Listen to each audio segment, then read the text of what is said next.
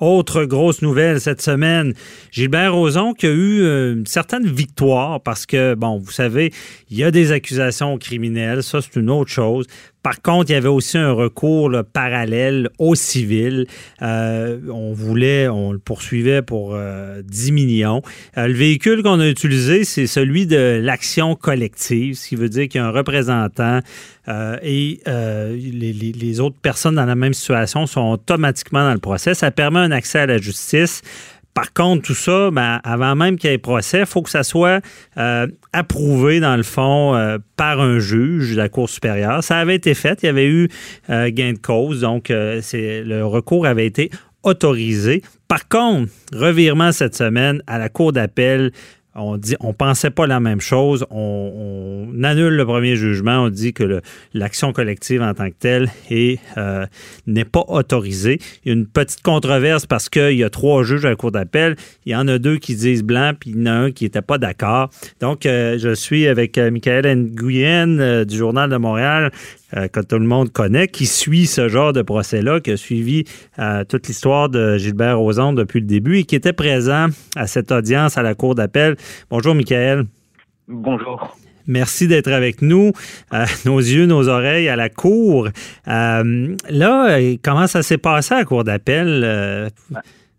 Je pense qu'on peut vraiment parler d'une saga judiciaire mhm. parce que Gilbert Rozon, depuis 2017, en fait, depuis que Amélie Pineda du Devoir et 98.5 avaient sorti euh, un article explosif concernant environ neuf femmes qui accusaient Gilbert Rozon d'être un, prédateur sexuel, en fait. Oui. Il fait face à des poursuites, mais de toutes parts. On mhm. parle de plaintes aux criminels. Il y a eu, et ce qui nous intéresse aujourd'hui, c'est une action collective d'un collectif de femmes, en fait, qui se sont appelées les courageuses, qui accusaient Gilbert Rozon d'être un prédateur sexuel, d'être un violeur, et qu'il qu'il poursuivait avec une action collective pour justement être dédommagé. Mhm. L'affaire a avancé, comme vous disiez, ça devait être autorisé par un juge de la Cour supérieure, et ça l'avait été l'an passé, et le juge de la Cour supérieure avait dit oui, c'est le bon véhicule parce que sinon beaucoup de femmes n'auraient pas les moyens, pourraient pas poursuivre Gilbert Rozon, en fait, et donc n'auraient pas accès à la justice. Sauf que là, on s'est retrouvé euh, Gilbert Rozon qui, lui, n'acceptait pas, parce qu'il faut le dire, c'était la première fois dans l'histoire du Québec où une action collective pour ce genre de geste est autorisée, mais concernant un seul individu. Mm-hmm. Quand on pense, euh, on pense aux, à, à les congrégations de prêtres, c'était les prêtres qui étaient poursuivis, mais aussi la congrégation, alors que là, c'était uniquement Gilbert Rozon. Et c'est ça, et euh, j'ai analysé un peu ce dossier-là aussi, c'est que les congrégations, ce qui facilitait la chose, ce que j'ai lu, c'est que vraiment, euh, il y avait une chose commune, parce que un fait similaire, c'est un peu ce qui cloche dans, l'action euh, avec Gilbert Rozon, c'est la supervision n'était pas là, et c'est ce qui était similaire à toutes les victimes. on avait laissé faire certains gestes. Donc, petite parenthèse, mais c'est pour ça qu'avec Gilbert Rozon, c'est plus, c'est, plus compliqué euh, d'accuser la personne. Et là, les, les, juges, est-ce qu'il y a en cours, euh, on, sentait un débat? Il y a eu des plaidoiries? Euh? il y a eu un long débat, puis même un débat enflammé. Le, les avocats des courageuses disaient que oui, il y avait un lien évident entre chaque. C'était l'abus de pouvoir, c'était mhm le, le fait qu'il s'agissait en fait du même agresseur allégué. pour eux, c'était vraiment de montrer que Gilbert Rozon était un prédateur sexuel. C'était le lien commun entre chacune, alors que les avocats de, de Gilbert Rozon disaient ben non, ça marche pas. C'est là vous visez la vie complète de, de Monsieur Rozon, puis ils disaient vous essayez d'en faire une question collective, alors que c'est pas le cas. C'est des cas individuels, c'est une somme de cas individuels. Mhm. Donc, donc c'était vraiment euh, eux, disaient que c'était pas similaire. Et je pense qu'il y avait aussi, euh, il semblait dire que c'était, je sais pas si c'est les juges ou euh, ou les avocats de Gilbert Rozon ont plaidé ça que bon, c'était peut-être seulement lié à son statut et non ben, un abus de pouvoir. Et même, je, il disait que c'était que je pense qu'il y a eu des, des, des plaidoirie à l'effet qu'il disait qu'il y a, parce que c'est une trame de fait de 34 ans, qu'il y a 34 ans, il n'était pas connu. Est-ce qu'il c'est ce qu'il plaidait? Il y, a, il y a cet aspect-là aussi parce que le point important, c'était l'abus de pouvoir. Mm-hmm. Or, les représentants du groupe ça couvrait absolument toutes les femmes qui auraient été agressées par Gilbert Rozon et non les femmes qui étaient sous l'emprise de Gilbert Rozon. Parce que ce qu'elle disait, c'est que justement, si elles n'ont pas porté plainte euh, après des années et des années, mhm. parce qu'on parle d'une période en 1982 et 2016, donc c'est assez large, il disait c'est justement parce que avec son statut, elles avaient peur, elles ne pouvaient pas parler. Puis justement, la juge, euh, la juge Bélanger, qui s'est montrée dissidente, rappelle que bah oui, c'était, il y avait un lien entre ça et que le fait que les victimes prétendent d'avoir été agressées par le même agresseur dans un contexte d'abus de pouvoir, c'est, ça présentait un caractère similaire et évident et c'est pour ça que elle, elle aurait permis à l'action collective d'aller de l'avant, mais malheureusement pour elle, les deux autres juges n'étaient pas de son avis. Ouais, c'est ça. C'est assez frappant d'entendre ça. On se dit, coudon, euh, on appelle ça si ça avait été un autre banc, euh, un autre banc, trois autres juges de la cour euh, d'appel. Qu'est-ce quelle décision aurait été prise? c'est un, peu... mais, mais, sur place, j'étais pas à l'audience. Est-ce que les, les, juges posaient beaucoup de questions? C'est dans ce cas-ci, ils n'ont pas posé beaucoup de questions parce que je vous dirais que c'était des plaidoiries enflammées des avocats. Ils plaidaient tellement bien et les juges l'ont souligné d'ailleurs, c'est peu importe euh, la décision qu'on rendra, on tient à souligner l'enthousiasme, mhm. l'émotion que les avocats ont mis dans leur plaidoirie. Mais ce qui est important de préciser, c'est on le sent dans la décision majoritaire, c'est que les juges prennent ça avec des pincettes en rappelant que c'est uniquement sur le véhicule procédural, l'action collective qui se penchait, mais que rien n'empêche les victimes, si elles veulent euh, pour continuer, de poursuivre de façon individuelle.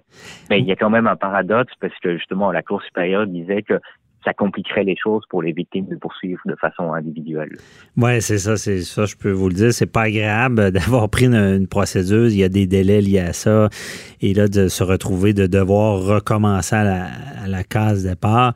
Euh, mais euh, sur le banc, on sentait pas de. Parce que on a eu beaucoup d'informations quand le jugement était rendu, mais ce, on, sentait pas déjà le ton de, la, dissidence ou. Euh, ah, absolument pas. C'est arrivé comme une surprise totale. Mhm. Mais il faut pas oublier que l'affaire est pas terminée. Patricia Tulane, la comédienne qui prête son nom en en-tête du recours, elle a dit clairement les courageuses vont porter la cause en Cour suprême du Canada. Oui, c'est ça. On s'attend, on imagine. Euh, puis c'est quand même, euh, euh, je donne des précisions aussi, c'est seulement depuis 2016 qu'on peut contester l'autorisation. Avant, une fois que c'était autorisé, on pouvait même pas aller en appel. Donc, je pense qu'il y a peut-être des chances qu'en Cour suprême, vu en plus une dissidence à, la Cour d'appel, qui, qui, se disent, parce que je rappelle, la, la Cour suprême prend les cas qui ont un intérêt général public. Ben, il y a peut-être des chances qu'il y ait un débat là, parce que euh, c'est quand même particulier. Ben, ça arrive des dissidences, mais c'est quand même. Euh, euh As-tu fait le saut en voyant le jugement ou tu t'attendais-tu à ça? C'est. On attendait avec impatience la décision parce que, comme je disais, c'était la première fois qu'une action collective a été autorisée contre un seul individu. Mm-hmm. Donc, c'est un peu du droit nouveau. Il n'y a pas de jurisprudence dessus. On, les juges partaient de rien, en fait et devaient développer leur argumentation. Donc, ça, mm ça pourrait être intéressant de voir ce que la Cour suprême dira.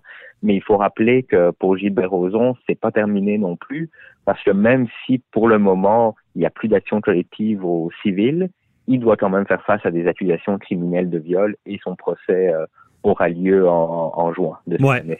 Non, c'est ça. Puis de toute manière, euh, en tout cas, les, les, les, les, présumés victimes ont le temps de se réorganiser parce que moi, j'aurais pas suggéré de, de, de procéder au civil avant euh, qu'il y ait eu un procès criminel parce que, évidemment, il y, aurait Gilbert Rozon aurait pu euh, refuser de répondre à certaines questions pour, au civil pour pas s'incriminer. Donc, euh, ce sera à suivre, euh, à savoir si c'est la, Cour suprême qui tranche ou si il y a des bonnes chances qu'ils prennent des recours euh, indépendants par la suite. Là. mais dans, la salle, toi, le, est-ce que les courageuses assistaient à l'audience ou? Oui, les, les courageuses, elles étaient là. Puis justement, elles disaient que après autant d'années de silence, elles se devaient d'être là. Elles voulaient montrer que maintenant, là, c'était terminé on veut montrer à M. Roson notre présence Mhm. et il faut dire ce qu'il faut. Elle se sentait confiante, elle espérait que le résultat leur sera favorable. Il ne l'a pas été, mais c'est pas terminé. Non, c'est ça. Ils ont donné leur parole. Puis, euh, toi, tu n'as pas pu parler à, à la représentante par la suite euh, du- Oui, du jugement, ouais? J'ai pu parler à Patricia Tulane qui certainement était très déçue de la situation. Mhm. Donc, euh, mais en même temps, elle disait, en plus de ça, c'est aucune plainte des courageuses n'avait été retenue euh, au criminel. Donc, c'était un peu une, euh, une forme de, de double claque au visage. Ouais. Et ce qu'elle disait, c'est que l'impression qu'elles avaient, c'était que le système était conçu pour protéger les criminels et que l'accès à la justice était très difficile. Oui, c'est ça. Ben moi, je confirme que l'accès à la justice pour la classe moyenne, c'est pas évident. Euh, c'est toujours euh, de- d'où les actions collectives quand c'est possible. là, de, de, en plus, souvent, les cabinets prennent ça en pourcentage. Là, donc, euh, c'est certain que c'est pas facile pour l'accès à la justice. Merci beaucoup, euh, Michael, de nous avoir, euh, d'avoir été nos yeux, nos oreilles euh, pour ce- cette audience qui était assez importante. Il y aura une suite, on imagine. On verra quelle forme ça prendra. Mais on se reparlera dans un autre dossier. Merci, la bonne journée. Assurément. Bye bye. Beaucoup.